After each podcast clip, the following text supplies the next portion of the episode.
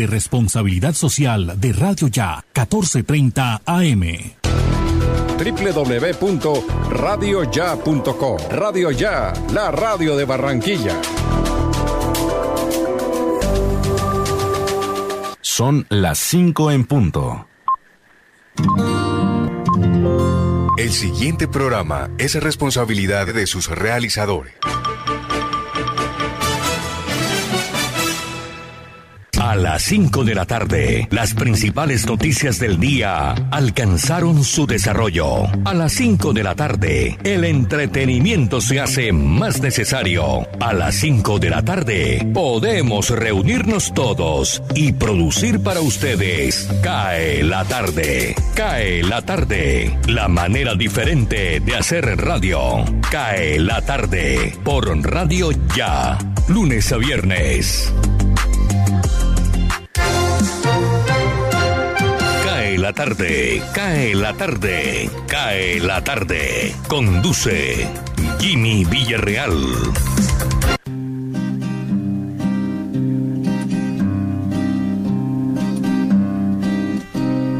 Vuelvo a ti. Después de tanto tiempo, de tantos... Buenas tardes.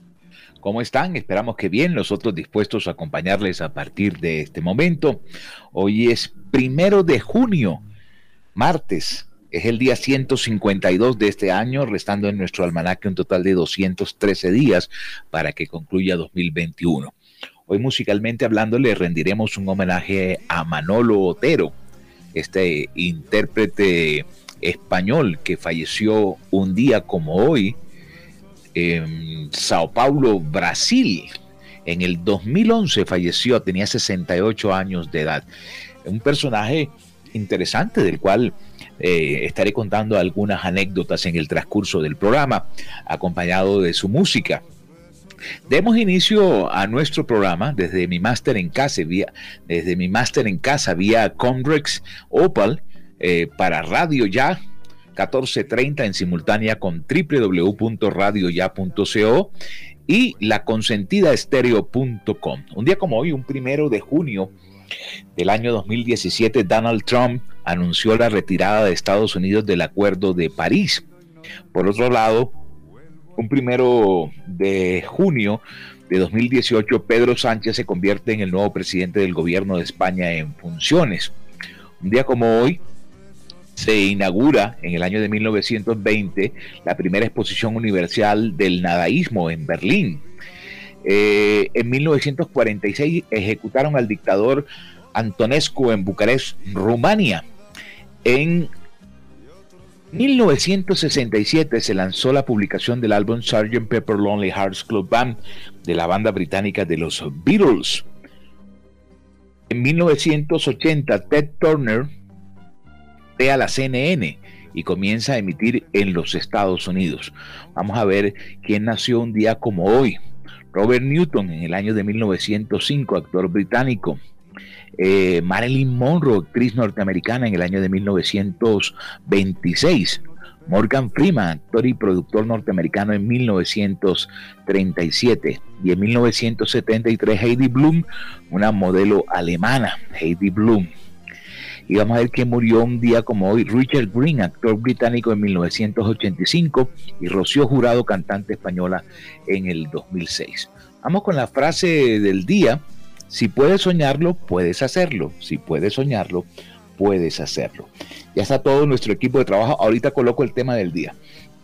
Todo nuestro equipo de trabajo, Jenny Ramírez, Osvaldo Zampayo, Elvis Payares, eh, Gardia Zaval, eh, hoy está Jesús Alzate, Jorge Pérez, Tito Martínez, Sergio Vargas y este servidor Jimmy Villarreal, apoyado de todos los satélites y de las emisoras internacionales para presentarles Cae la tarde en Radio Ya. Bienvenidos.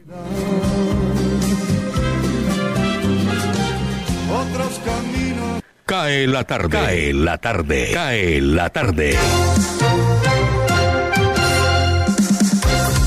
Voz de América. Noticias del mundo.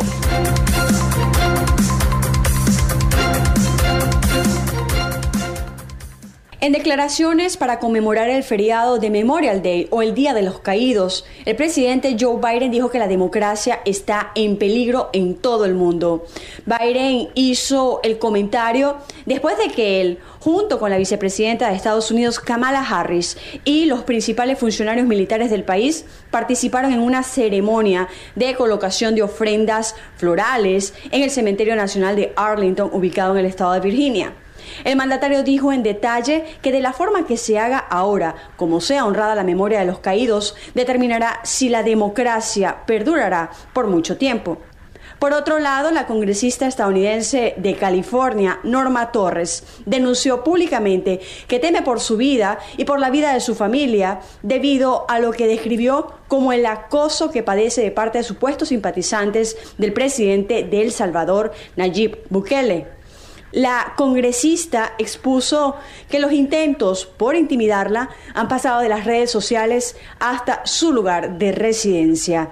Las amenazas habrían comenzado luego de que el mandatario salvadoreño hiciera a través de su cuenta de Twitter un llamado a toda la comunidad hispana, entre ellos sus simpatizantes en Estados Unidos, a no votar y repudiar las acciones de la congresista por haberlo cuestionado y acusado de corrupto a través de sus tweets sobre el aumento de la migración en la frontera de Estados Unidos. Desde Washington, Sofía Pisani, Voz de América. Elvis Payares Matute. Bogotá. El comité de paro anunció que se inició el desescalamiento de bloqueos de vías en el país los promotores del paro señalaron que el gobierno ya no debe tener excusas para negociar. Los integrantes del comité de paro anunciaron que desde hoy se inició un desbloqueo de vías en varias regiones del país para que el gobierno no tenga ningún motivo para no negociar. El tesorero de FECODE e integrante del comité, Nelson Alarcón, afirmó que ya son más de 40 los sitios a nivel nacional donde han empezado a levantar los bloqueos. Destacó que esta es una demostración de la voluntad que tienen para buscarle una solución negociada a este paro nacional que ya cumple 34 días. Agregó que los primeros desbloqueos se han dado en los departamentos de Cauca, Nariño, Huila, Caquetá y Tolima, entre otras regiones del país. Dijo que estas orientaciones a las comunidades empezaron desde el inicio de la semana, cuando empezaron los diálogos regionales en varias zonas del país. Atención Bogotá. El presidente de la Federación Colombiana de Trabajadores de la Educación FECODE, William Belandia Puerto, dio positivo para COVID-19 y está aislado e incapacitado. Belandia Puerto participó activamente de las marchas, manifestaciones y diálogos del Comité Nacional de Paro con el Gobierno Nacional. Incluso en una de las últimas fotografías publicadas se le ve al lado del presidente de la CUT, Francisco Maltés, en una de las manifestaciones recientes en Bogotá. La noticia fue confirmada por el expresidente de FECODE, Nelson Alarcón. FECODE se alista para actividades toda esta semana, la más grande mañana 2 de junio, en lo que el Comité Nacional de Paro llamó la toma de ciudades.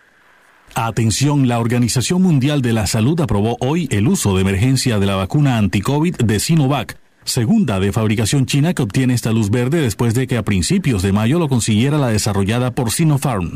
La vacuna Sinovac Coronavac cumple los estándares internacionales de seguridad, eficacia y fabricación, señaló la OMS en un comunicado, donde señaló que sus asesores técnicos visitaron instalaciones del laboratorio pequinés antes de emitir su decisión.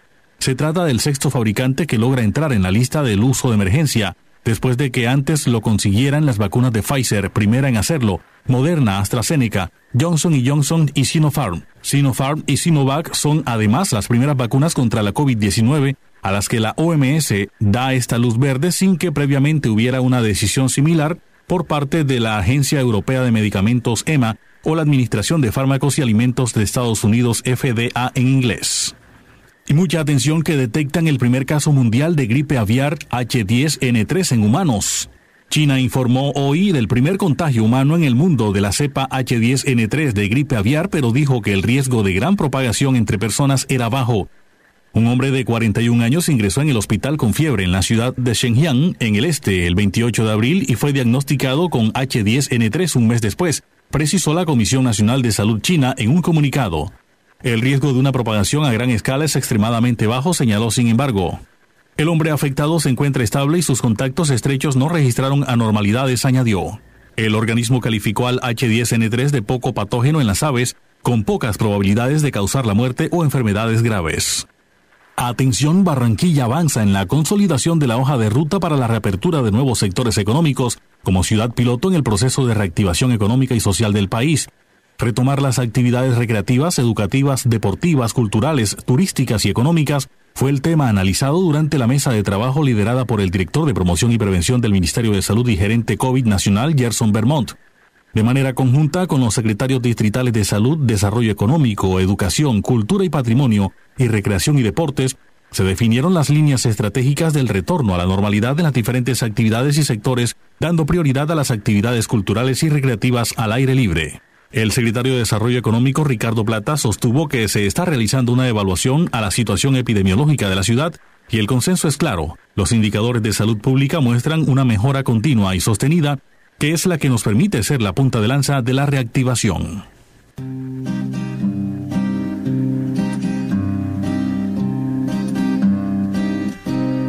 Vuelvo a ti después de tanto tiempo. 5 de la tarde, 11 minutos, hoy rindiéndole musicalmente hablando un homenaje a Manolo Otero, quien falleció un día como hoy en Brasil. Ahorita le estaré contando algunas anécdotas de Manolo Otero, a quien tuve la oportunidad de conocer hace muchos años en un reinado de belleza en la ciudad de Cartagena. Saludo a todos los oyentes que nos están sintonizando a través de nuestra transmisión en Facebook Live Gracias por estar allí a través de la señal de Radio Ya, entre ellos a Alexander Iglesias Acevedo, a Nuria Pinilla, a la Dama Dorada y a toda la cantidad de oyentes que están conectados a esta hora en nuestras redes sociales. También pueden conversar sobre el tema del día en nuestra línea de WhatsApp 319-355-5785, que ya voy a colocar el tema del día. Sin pensarlo mucho, ya nos encontramos en junio, o sea, casi a la mitad del año. Y todavía hay gente que no ha podido cumplir con los propósitos del 31 de diciembre. Entre ellos me encuentro. Uno el 31 de diciembre, imagen del año anterior, que nos vimos tan afectados con lo de la pandemia y el COVID, veíamos el 2021 como un horizonte claro. Y muchos nos colocamos metas que tal vez fueron enseñanzas de todo el tiempo del encierro. Pero, ¿cuáles de esas metas o propósitos usted sí pudo cumplir?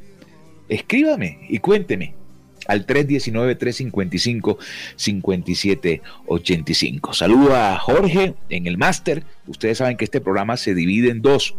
Desde mi casa, a través del Conrex Opal, y en el estudio de Radio Ya, donde están todas las comunicaciones y los satélites. Y esa parte la maneja Jorge Pérez, a quien saludo hasta ahora. Jorge, buenas tardes. O como muy buenas tardes, Jimmy. Cordialísimo saludo para usted y para la amable audiencia que nos dispensa con su sintonía.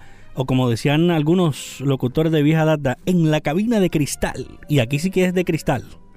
Es verdad, la de allá es de cristal.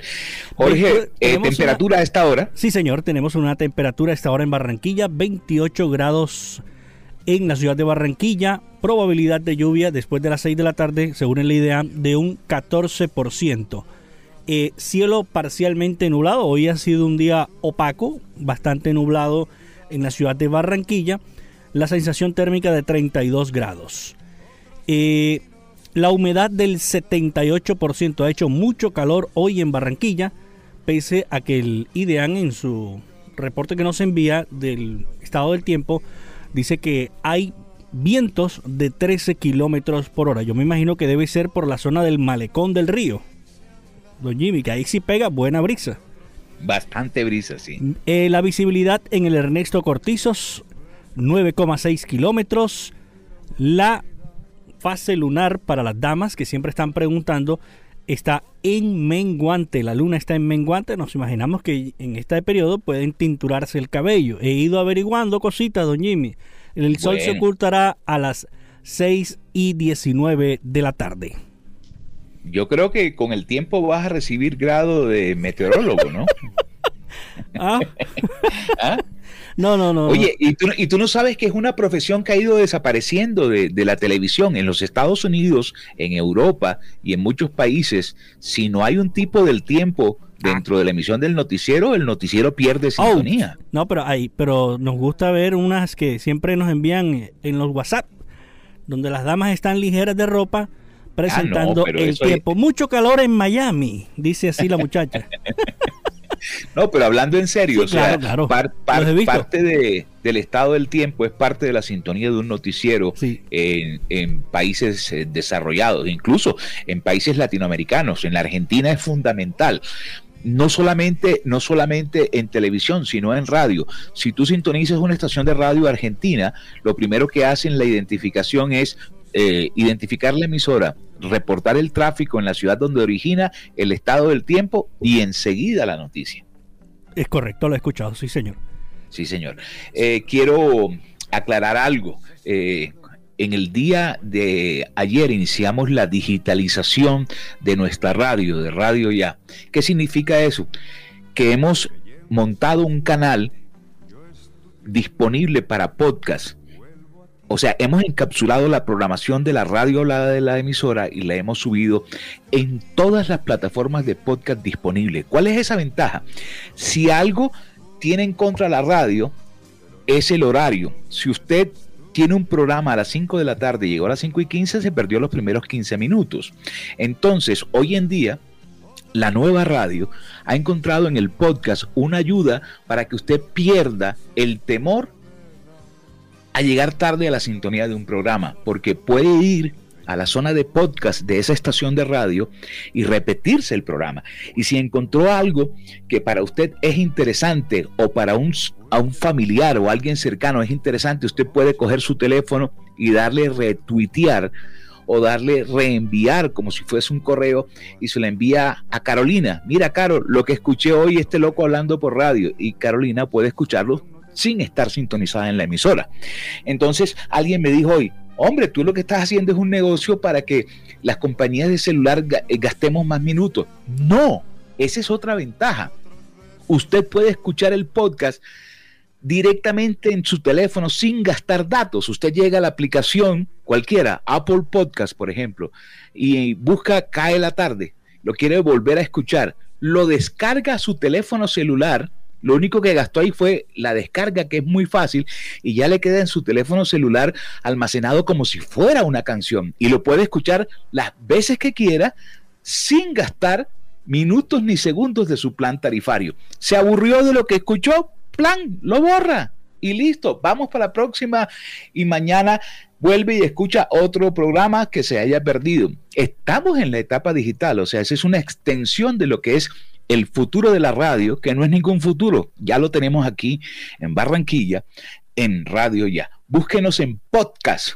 En cualquiera de las aplicaciones de podcast es gratis totalmente. Si tiene un teléfono Android, yo le recomiendo Google Podcast. No haga más vuelta. Si tiene un iPhone, busque Apple Podcast. Y si usted es amante de las plataformas que tienen música, búsquenos en Spotify, por ejemplo, o en Deezer. También es totalmente gratis. Creo que con esta explicación ha quedado claro la digitalización de la programación hablada de Radio Ya. ¿Quedó claro, mi estimado Jorge? Claro que sí.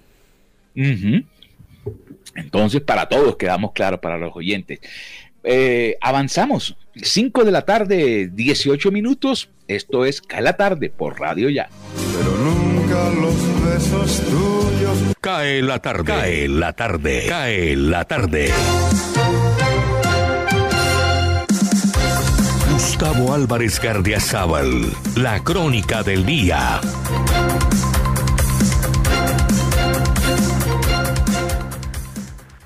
Siempre nos dijeron, y nos lo repiten todavía con arandelas judías para que no se olvide, que las persecuciones y masacres que ordenó Hitler eran fruto de su personalidad esquizoide o de las de algunos de sus lugartenientes que a veces aparecían más locos que el señor del bigotito.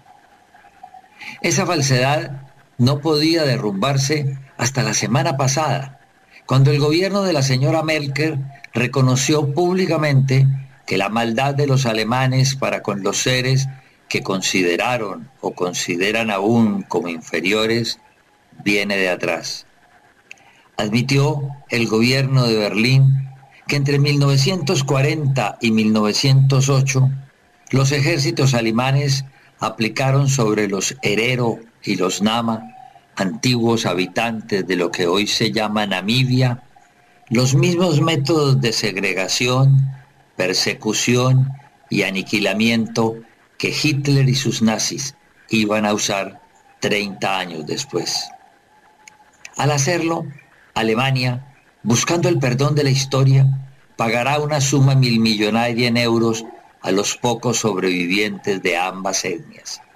Y calladamente reconocen que sus ancestros y comportamientos cuando Hitler y los nacionalsocialistas no fueron gratuitos, sino heredados culturalmente. Lo mismo puede estarnos pasando por estos días en Colombia, y como cuando dos afluentes convergen, se aumenta la dinámica de la evolución política. Quienes nos gobiernan viven demostrando con su ineptitud y falta de mando que no han leído historia. Y quienes pretenden cambiarlos desde unas barricadas desordenadas, sin jefe y sin ideología identificable hasta ahora, apenas si tienen formación de titulares de Twitter. Pero como a falta de dos corrientes ignorantes de la historia, confluye una tercera también. Los desesperados por la inacción gubernamental y el daño de la resistencia tomaron las armas para defender el CAI de Ciudad Jardín en Cali y lo hicieron creyendo a pie juntillas que las soluciones de fuerza que vieron desarrollarse en su juventud durante la Colombia traqueta son las únicas válidas. Como todos esos factores se han unido, los ignorantes de la historia llevan al país a la hecatombe alimentando una hipotética guerra civil.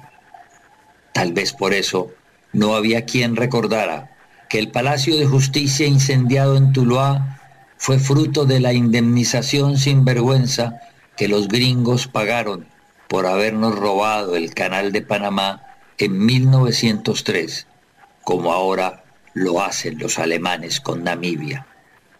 Por supuesto, nadie de quienes atizaron el fuego en el Palacio de Justicia de Tuluá sabía del origen maldito y miserable de esa plata la historia ya no se enseña en las escuelas y colegios. Cae la tarde. Cae la tarde. Cae la tarde. Osvaldo Zampayo y Jenny Ramírez con los personajes.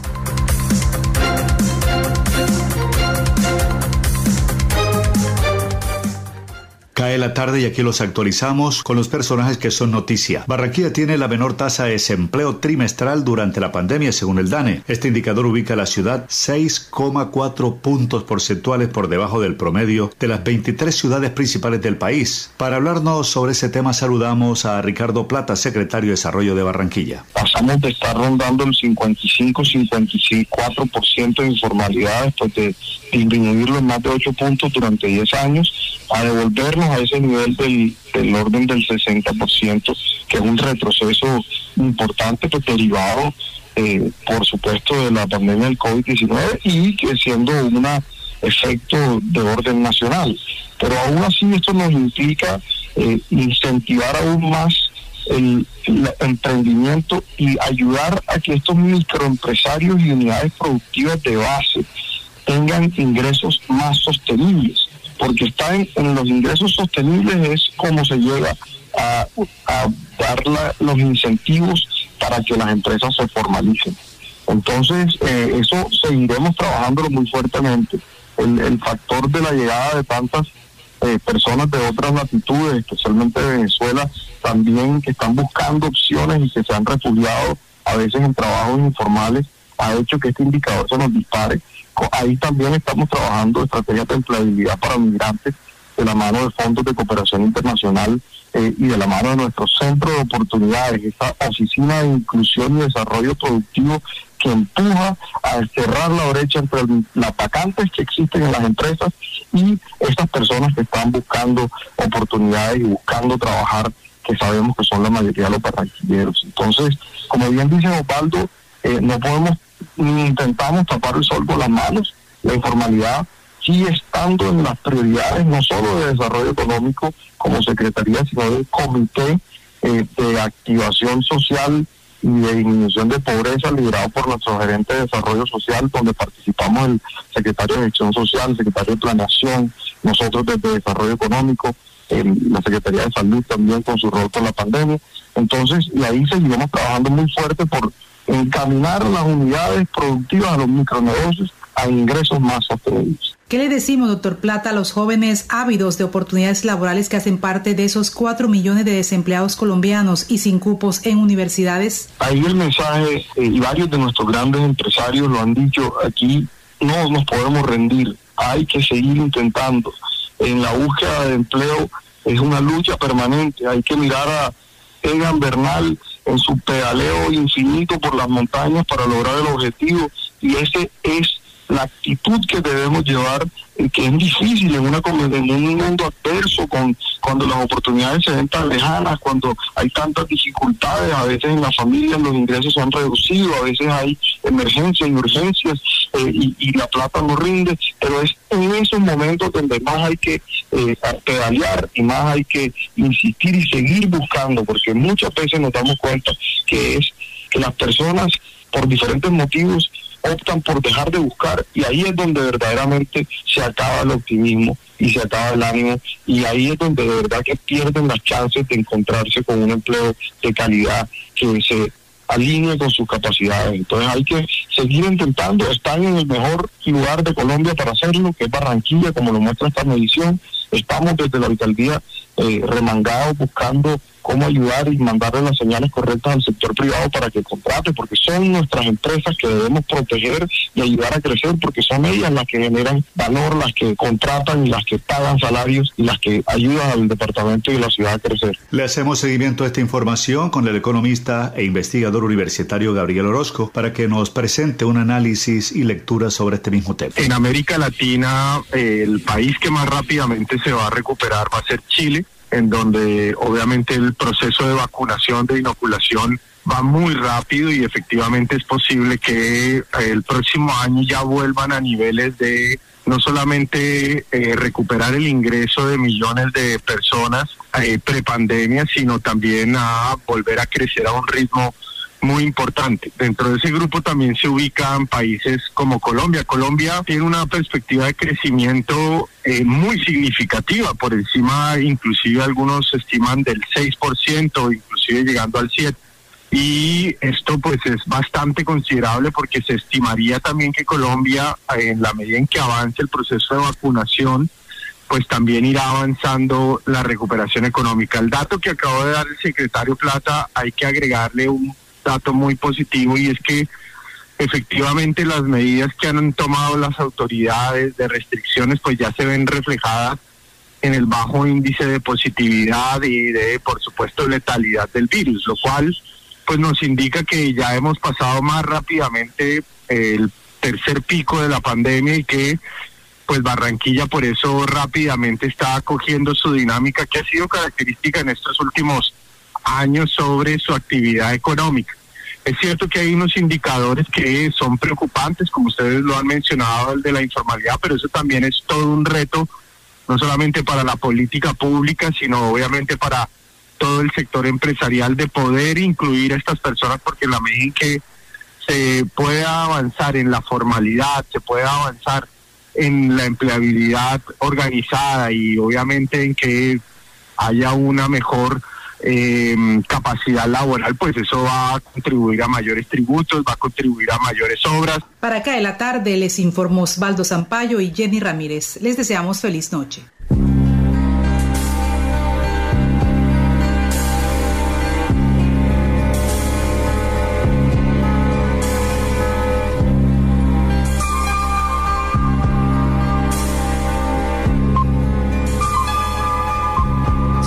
5 de la tarde, 29 minutos. Manolo Otero venía de una familia que artísticamente tenía alguna vinculación. Eh, su papá fue cantante barítono de ópera y zarzuela y su mamá Amelia Aparicio, ambos españoles, era actriz de televisión. Se casó también con una actriz y vedette muy famosa en España llamada María José Cantudo, con quien tuvo un hijo que se llama Manuel. Se separaron por ahí en el año de 1978. Tuvo la oportunidad de participar en el Festival de la Canción de Benidorm en el año de 1974. Ahí grabó el éxito de ese festival que fue todo el tiempo del mundo. Murió de cáncer hepático. Tuvo alguna alguna vinculación con Colombia. En el año de 1982, el canal RCN, dado la fama de, de, Manolo Otero, eh, lo invitó a ser el artista principal de la transmisión del Reinado Nacional de la Belleza. Y ese año se enamoró de una de las participantes del el concurso de Miss Colombia, la que participó por Antioquia. Eh, en esa época era una niña, Edicano, quien representó a Colombia en distintos certámenes de belleza, entre ellos el Reinado Internacional del Café, incluso fue a, Miss Universo y se fue eh, después de participar eh, en Miss Universo, se volvieron a encontrar y se fueron a vivir juntos. Si no estoy mal, si no estoy mal, creo que se fueron a Brasil donde falleció finalmente hace 11 años eh, Manolo Otero eh, por el cáncer hepático. Le jalaba bastante al traguito, entre otras cosas. Tuvo otra, otra relación por ahí en los años 80, cuando vino a Colombia tenía a Silvana Suárez, quien era argentina y quien también tenía algo que ver con medios de comunicación. Manolo Otero, nuestro invitado en el día de hoy. Salió el, el informe de, del COVID de las últimas 24 horas. 25.966 nuevos casos, 23.833 recuperados y 523 fallecidos. Vamos a ver si contamos con... No, no, no tengo el desglose todavía. No tengo el desglose. Esta es la cifra nacional. Y yo creo que después del break eh, desglosamos y miramos por ciudades capitales y eh, aterrizamos en Barranquilla y el Atlántico. Vamos al break, nos tomamos una tacita de café 532 y ya regresamos. No se muevan, esto es Cae la tarde por Radio Ya.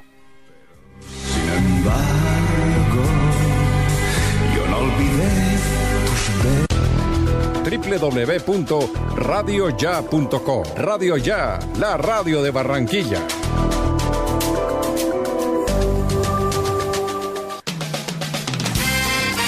Los viernes a las 8 y 30 de la mañana, escuche en Noticias Ya. Vida y obra. Nuestro anfitrión y orgullo nacional, Juan Piña, entrevista a un personaje invitado. Gracias por estar con nosotros. Bienvenido a Vida y Obra.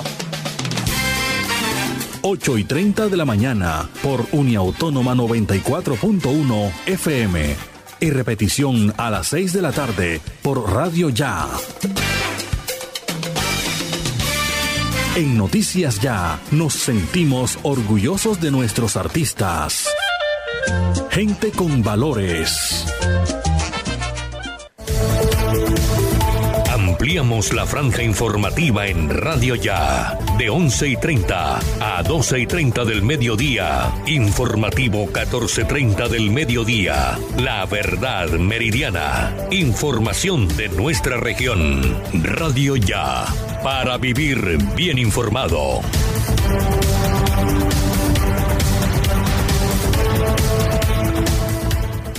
Noticias Ya, 36 años. Periodismo de la región Caribe en buenas manos. A dos bandas. Uniautónoma 94.1 FM y Radio Ya, 14.30 AM. El día comienza a las 4 y 45 de la mañana con Noticias Ya. Ahora, Radio Ya, en la era del podcast Busque lo mejor de nuestra programación en podcast y escuche Radio Ya en diferido. Nos encuentra en todas las plataformas de podcast totalmente gratis, como Radio Ya. Cae la tarde. Cae la tarde. Cae la tarde.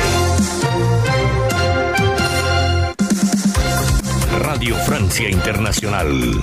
Noticias del Mundo.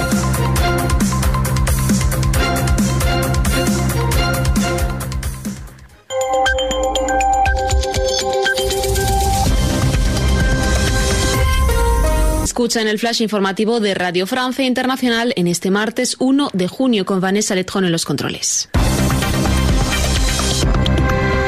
Lucía Valentín. El Vaticano introdujo en el Código de Derecho Canónico un artículo que contempla la pedofilia y específicamente los delitos de abusos contra menores cometidos por sacerdotes, una medida exigida por las víctimas. Según esta reforma del Código de Derecho Canónico anunciada por el Vaticano, van a ampliarse los periodos de prescripción y se indemnizará a las víctimas. Un ciberataque ha paralizado las actividades en Australia y Estados Unidos de uno de los principales productores de carne del mundo, JBS.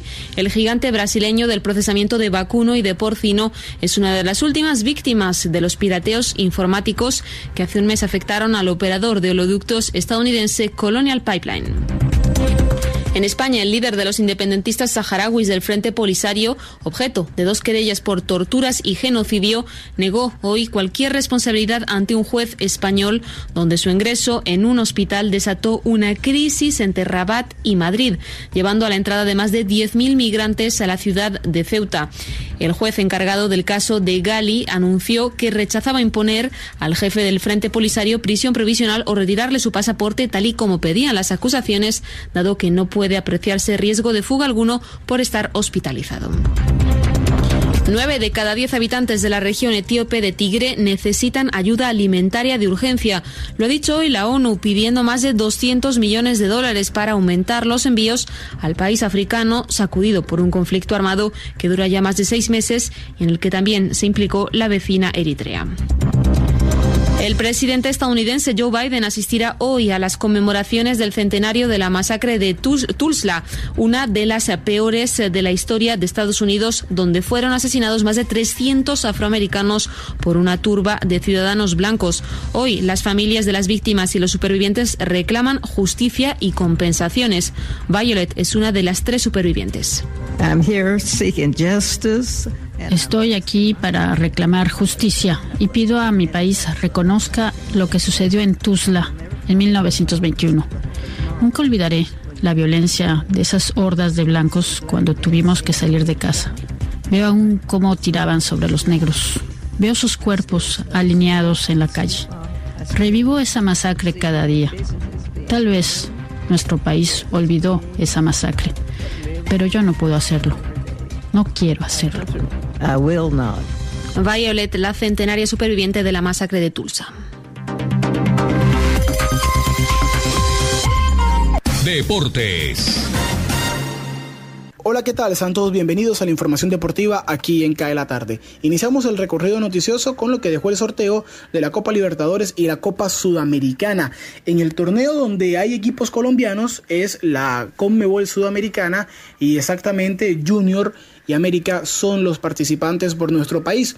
El equipo que dirige Luis Amaranto Perea estará enfrentando en octavos de final a Libertad de Paraguay, mientras que América de Cali se medirá ante el equipo de Atlético Paranaense de Brasil. Aún se desconoce todavía el cuerpo técnico que va a iniciar el próximo semestre en el equipo americano. Lo único cierto es que los octavos de final, tanto de Copa Sudamericana como de Copa Libertadores, van a estar arrancando a mitad del mes de julio, es decir, el próximo mes, nada más en mes y medio. Los otros cruces de la Copa Sudamericana son los siguientes. Clásico Uruguayo Nacional se estará enfrentando a Peñarol, partidazo desde el arranque en los octavos de final de la Sudamericana.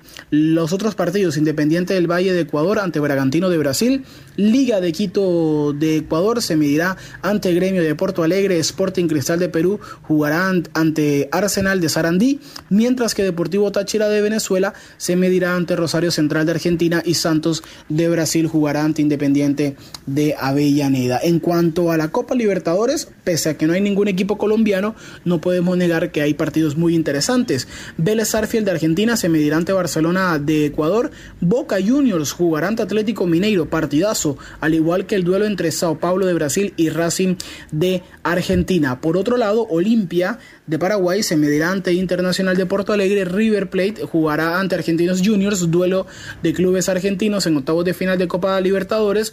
También Cerro Porteño jugará ante Fluminense, un partido parejo, si se quiere, Defensa y Justicia se medirá ante el equipo de Flamengo y la U Católica de Chile se eh, jugará su partido de octavos de final contra el equipo de Palmeiras. Así que desde ya palpitamos las fases finales de los torneos con Mebol que reiteramos estarán arrancando a mitad del mes de julio. Nos vamos para lo que tiene que ver con noticias del fútbol profesional colombiano porque la Mayor volvió a programar el partido entre Deportivo Cali y Deportes Tolima correspondiente a los cuartos de final de la Liga Betplay Di Mayor. El compromiso, según ya lo pactó la Di Mayor, será este viernes 4 de junio a las 3.30 de la tarde en el Estadio Armando Maestre de la ciudad de Valledupar. Atención, este viernes en horas de la tarde en Valledupar, Deportivo Cali estarán, estaría jugando contra Deportes Tolima en el partido pendiente por los cuartos de final del fútbol colombiano. Sigue esperando todavía la Equidad Seguros, su rival de semifinales. En cuanto al fútbol colombiano, en estos momentos eh, tenemos eh, presente que muchas ciudades del país ya están haciendo todos sus planes de reactivación económica. Entre esos está la ciudad de Medellín, que su alcalde, Daniel Quintero, aseguró, confirmó que Medellín volverá a tener eventos de asistencia masiva y volverán los hinchas a los estadios. En los próximos días o para los próximos compromisos de Atlético Nacional y el Deportivo Independiente Medellín podrán contar con un aforo controlado de hinchas pues en estos momentos Nacional y Medellín ya no tienen más partidos en lo que queda del semestre y pues podrán tener la oportunidad de tener a hinchas a partir del próximo semestre ya para el fútbol colombiano porque ninguno de los dos se mantiene en torneos internacionales, pero es una buena noticia. Ya obviamente eh, queda a la espera de un posible anuncio también del alcalde Jaime Pumarejo con relación a la presencia en el estadio de hinchas de Junior, pero pues ya eso sería para un poco más adelante pero aún así es positiva la noticia porque volverían los hinchas a las gradas de los estadios en el país. Nos vamos para lo que tiene que ver con la selección Colombia porque el equipo pues está entrenando en horas de la tarde eh, normalmente con toda la normalidad y, la calma del caso, pensando en lo que tiene que ver el duelo contra la selección de Perú el próximo jueves. El equipo viajará, la selección Colombia viajará a eso de las 7 de la noche, hora de Colombia, y Edwin Cardona, el jugador de Boca, se unirá directamente a la concentración de la selección Colombia estando en Lima, Perú, es decir, no va a llegar a la ciudad de Barranquilla, sino que de Buenos Aires irá directamente a Lima. Pero hay un asunto para tenerlo muy en cuenta y es que la agremiación de jugadores profesionales colombianos manifestó también su preocupación por el cambio de sede de la Copa América a Brasil. Recordemos que Brasil es el país más afectado por COVID-19 en toda Sudamérica y la ACOL Pro publicó en sus redes sociales la situación en la cual eh, fungió de portavoz de los jugadores de la selección nacional. Aseguró que los integrantes de la tricolor han manifestado su preocupación por el intempestivo cambio de sede del torneo. Lo cierto es que a sol de hoy todavía no es 100% seguro que la Copa América se vaya a realizar en Brasil y ya hay muchas personas que están en contra y que han mostrado su voz de rechazo. Incluso Sergio El Cunagüero, nuevo jugador del Barcelona y quien ya se encuentra vinculado con la concentración de la selección argentina, eh, aseguró que no se puede jugar el torneo en Brasil por la situación complicada que hay.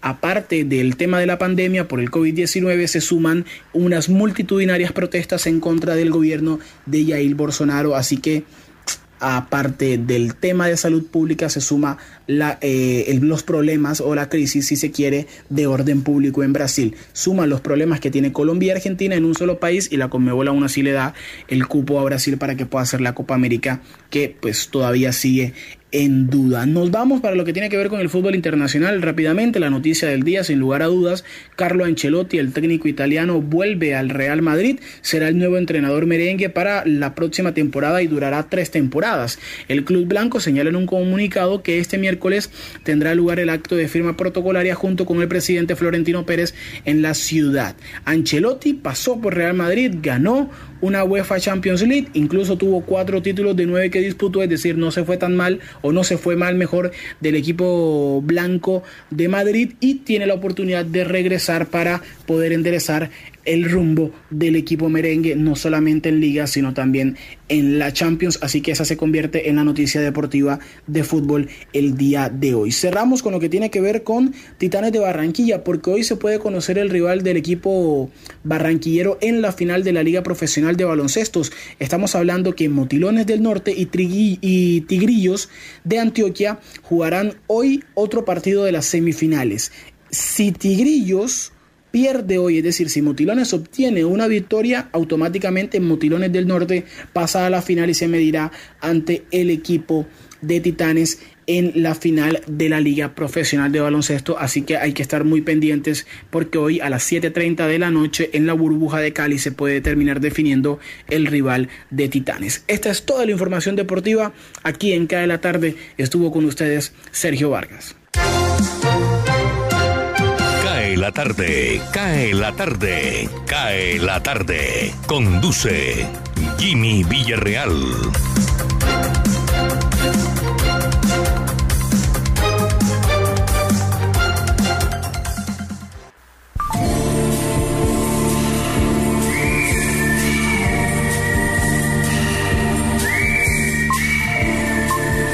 5 de la tarde, 45 minutos. Ya se fue Sergio, le iba a decir una noticia. Acabo de hablar internamente con Henry Llanos, quien es el director de deportes de La Voz de América en Washington y quien tiene corresponsales en toda Latinoamérica y me acaba de confirmar que el gobierno eh, de Brasil acaba de autorizar cuatro estadios y ya oficializa la Copa América a partir del 13 de junio. Se juega en Brasil, no hay de otra. Esa es eh, una primicia de Cae la Tarde. Saludo a algunos oyentes que están a esta hora en el Facebook Live, a Osvaldo Zampayo, que como siempre nos sintoniza, Eliberto Esparza, Olmen Urrego, Janet Washington, son oyentes que están allí en la señal del Facebook Live a esta hora. Oye, no le he prestado atención al tema del día. ¿Se acuerdan que colocamos un tema del día? Eh, ¿Cuáles fueron esos planes que usted dejó aplazados y que a pesar de que ya estamos en junio, se los puso como meta en diciembre y no ha cumplido. Vamos a leer siquiera dos a esta, a esta hora, porque me llegó ya el resumen del COVID eh, por ciudades capitales. Etel González, eh, yo soñaba la normalidad y aquí estoy esperando. Buena salud, saludos, los escucho todos los días. Gracias, Etel. Eh, a mí me gustaría que ampliaran un poquito más de dónde nos escuchan. entiendo que también no podemos obligar a la gente de que haga un discurso a través de WhatsApp. Eh, Roberto Vargas Pinilla, eh, buenas tardes Jimmy. Eh, yo pensaba en viajar, tenía algo planeado para el mes de mayo en Europa y la verdad no se ha podido cumplir. Javier Enrique Casas, tenía pensado retirarme de mi trabajo para dedicarme a mi negocio propio, pero las ventas de mi negocio están muy malas por el paro y un cambio en el trabajo me tocó seguir como empleado. Bueno, la situación económica está bastante complicada. Ahora sí vamos con las cifras del COVID-19 por ciudades capitales. Bogotá bajó la cifra, lo cual me agrada, 5.997. Cundinamarca 2.707. Antioquia 2.492.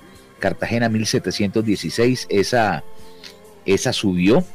Eh, el departamento del Valle 1502, Santander 1373, Boyacá 960, Cesar 793, Sucre 790, Tolima 736, Caldas 677, Córdoba 625. Oye, estoy buscando la Barranquilla y el Atlántico, están bien abajo. Atlántico 425 contagiados y Barranquilla 327. ¿Tienes la cifra ya desglosada de Atlántico y Barranquilla, Jorge? Sí, Jimmy. Eh, gracias a Dios están bajando la letalidad en Barranquilla. Ojalá esto siga y siga y siga y siga, siga bajando contagios y bajando letalidad. Todo esto gracias a que hay que decirlo, se está vacunando la gente, la gente se está motivando y se están vacunando. Es la única solución de ir mermándole al COVID. 17 personas perdieron la vida a consecuencias del COVID-19 en las últimas horas. 16 de ellas en Barranquilla y una en Sabana Larga. Entre esos, eh, lastimosamente, la señora madre del goleador porteño, Carlos Vaca. Para él, para la familia, nuestro abrazo solidario desde Radio Ya para la familia de Carlitos Vaca. Lo acompañamos en este duro momento de la vida, donde ha perdido a su señora madre en la madrugada de hoy. Y el pasado sábado falleció la, madre de la ministra de Mintic, de la doctora Karen Abudinem. Eh, también falleció el sentido pésame a la señora ministra y una extraordinaria barranquillera eh, que se ha destacado en todo lo que se le ha puesto como labor dentro de este gobierno y, en la administración eh, local de Barranquilla cuando le ha tocado afrontar responsabilidades. ¿Qué iba a decir? Iba a decir algo, iba a decir algo, hombre. Son las 5.50. ¿Cómo ha pasado el tiempo de rápido? Saludo cordial, me permite a un oyente, Katy Bloom Pupo, que siempre está conectada también a los, a los programas de Radio Ya. Avanzamos, avanzamos, ya me acordaré, eso es el alemán que poco a poco, a medida que pasan los años, pues a uno se le olvidan las vainas, ¿no? Avanzamos. Indicadores económicos. Amigos y amigas, saludo cordial. Soy Tito Martínez Ortiz. La Alcaldía Municipal de Madrid, en España, liderará el mes del comercio electrónico que se llevará a cabo en Colombia en el mes de junio. Una de las actividades más esperadas es la capacitación digital, donde los microempresarios podrán crear su propio sitio web, ingresando a través de la página www.colau.es slash página guion al medio web guion al medio gratis.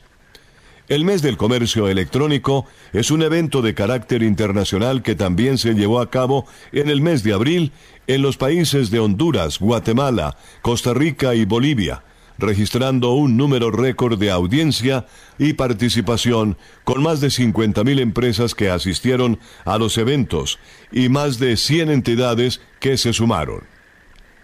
En Colombia, según datos de la Asociación de Pymes, Microempresas y Emprendimientos para el Comercio Electrónico, existen más de 2.540.000 micros, pequeñas y medianas empresas, MIPYMES, que representan el 90% de las compañías del país, producen el 30% del Producto Interno Bruto y emplean a más del 65% de la fuerza laboral nacional. Sin embargo, cerca del 92% de las pymes considera que no tienen los recursos suficientes para desarrollar sus actividades, por lo que muchos empresarios no se han podido sumar a la ola digital. Es en este contexto que la Alcaldía de Madrid y Colao acercarán a los empresarios colombianos los recursos tecnológicos para que puedan sumarse a la ola digital, creando su sitio web en tan solo 15 minutos y sin costo alguno, a través de una plataforma única. Igualmente las empresas van a poder crear un blog y añadirlo a sus sitios web para incrementar el tráfico web.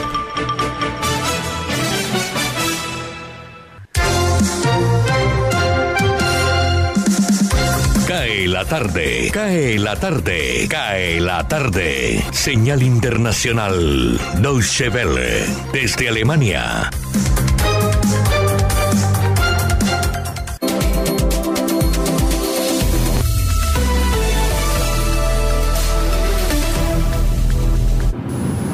El presidente de Brasil, Jair Bolsonaro, dio su aprobación a que la Copa América se juegue en su país tras abordar el asunto en una reunión de su gabinete en la que la propuesta tuvo un eco positivo.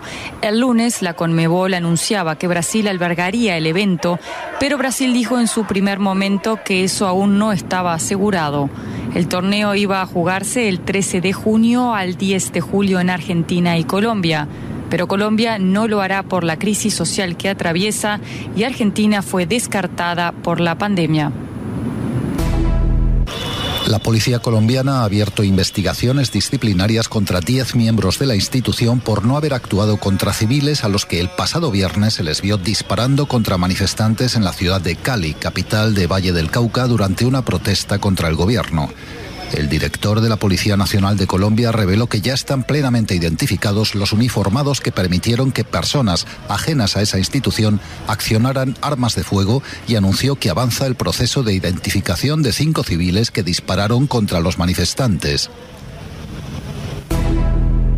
El Papa Francisco ha reformado el derecho canónico para introducir los abusos a menores como delito contra la dignidad humana, informó este martes el Vaticano.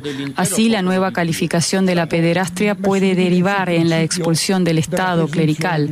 La modificación afecta a quienes cometen abusos contra niños, pero también a quienes los reclutan para exponerlos con fines pornográficos y a quienes acceden a ese tipo de material. La modificación entra en vigor el 8 de diciembre. Rusia incrementa la presión sobre la disidencia antes de las elecciones parlamentarias de septiembre. La policía rusa registró este martes el domicilio de activistas opositores justo un día después de que detuviera a Andrei Pivovarov, el líder del movimiento Rusia Abierta, que se disolvió la semana pasada. En San Petersburgo, el opositor fue sacado del avión en que iba a viajar a Varsovia y llevado al sur del país como parte de una investigación criminal en su contra. Tras una jornada dedicada al recuerdo, la comunidad afroamericana de Tulsa espera este martes la llegada del presidente estadounidense. Joe Biden se desplazará hasta allí para rendir homenaje a los cientos de personas negras asesinadas en una masacre racial cometida hace 100 años, uno de los peores episodios de violencia racista en el país. La ciudad espera que Biden haga justicia y confía en una reparación económica.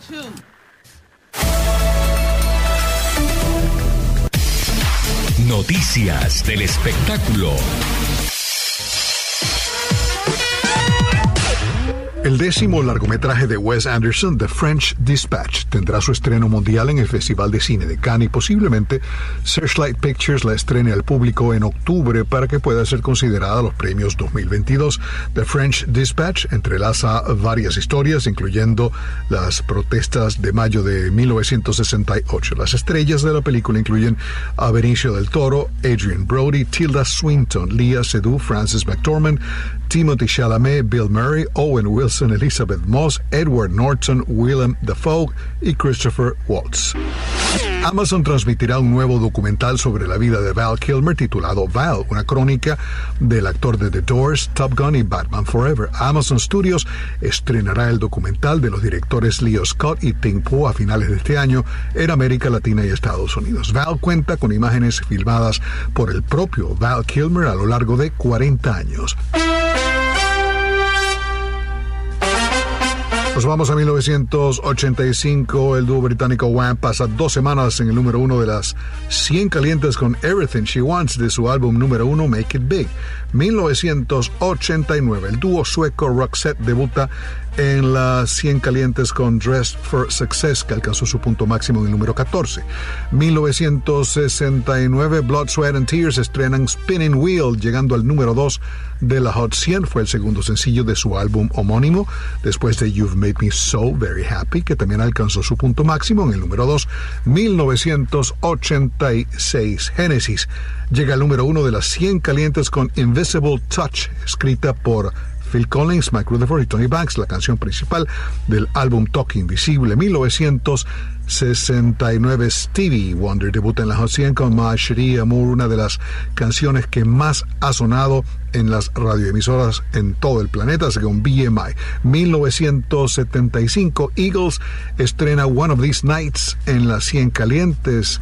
La banda fue incluida en el Salón de la Fama del Rock and Roll en 1998. 1980, Lips Incorporated llega al primer lugar con Funky Town. 1987, Al Jarreau debuta en la Hot 100 con el tema de la serie Moonlighting. El sencillo se ubicó en el primer lugar de la cartelera adulto contemporáneo y fue el tema de la serie televisiva protagonizada por Sybil Shepard y Bruce Willis. Al Jarreau desbordaba simpatía varias veces, visitó La Voz de América. Alejandro Escalona, Washington.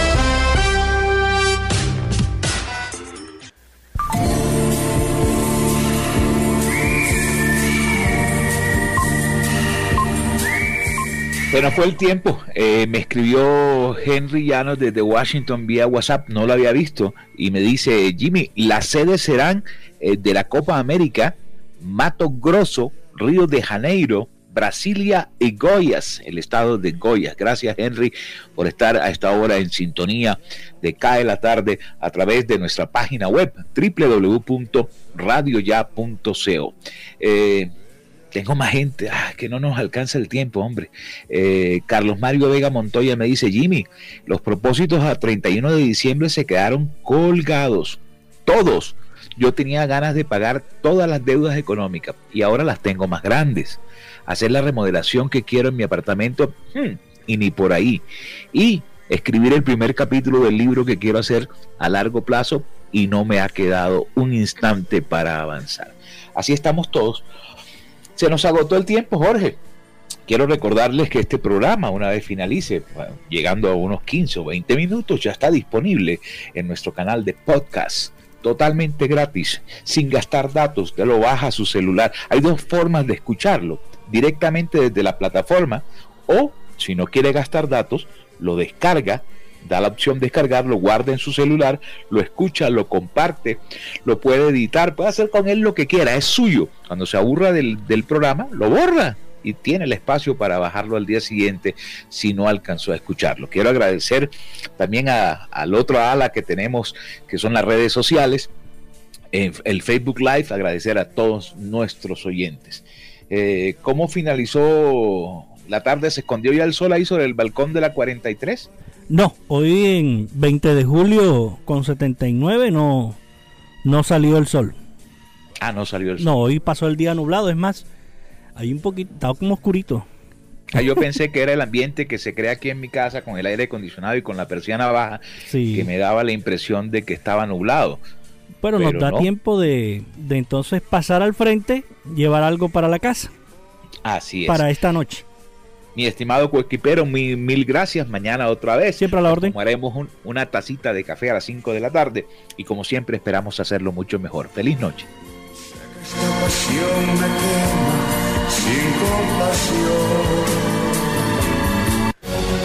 Ahora, Radio Ya, en la era del podcast. Busque lo mejor de nuestra programación en podcast y escuche Radio Ya en diferido. Nos encuentra en todas las plataformas de podcast totalmente gratis, como Radio Ya. Ahora, Radio Ya, en la era del podcast. Busque lo mejor de nuestra programación en podcast y escuche Radio Ya en diferido. Nos encuentra en todas las plataformas de podcast totalmente gratis, como Radio Ya.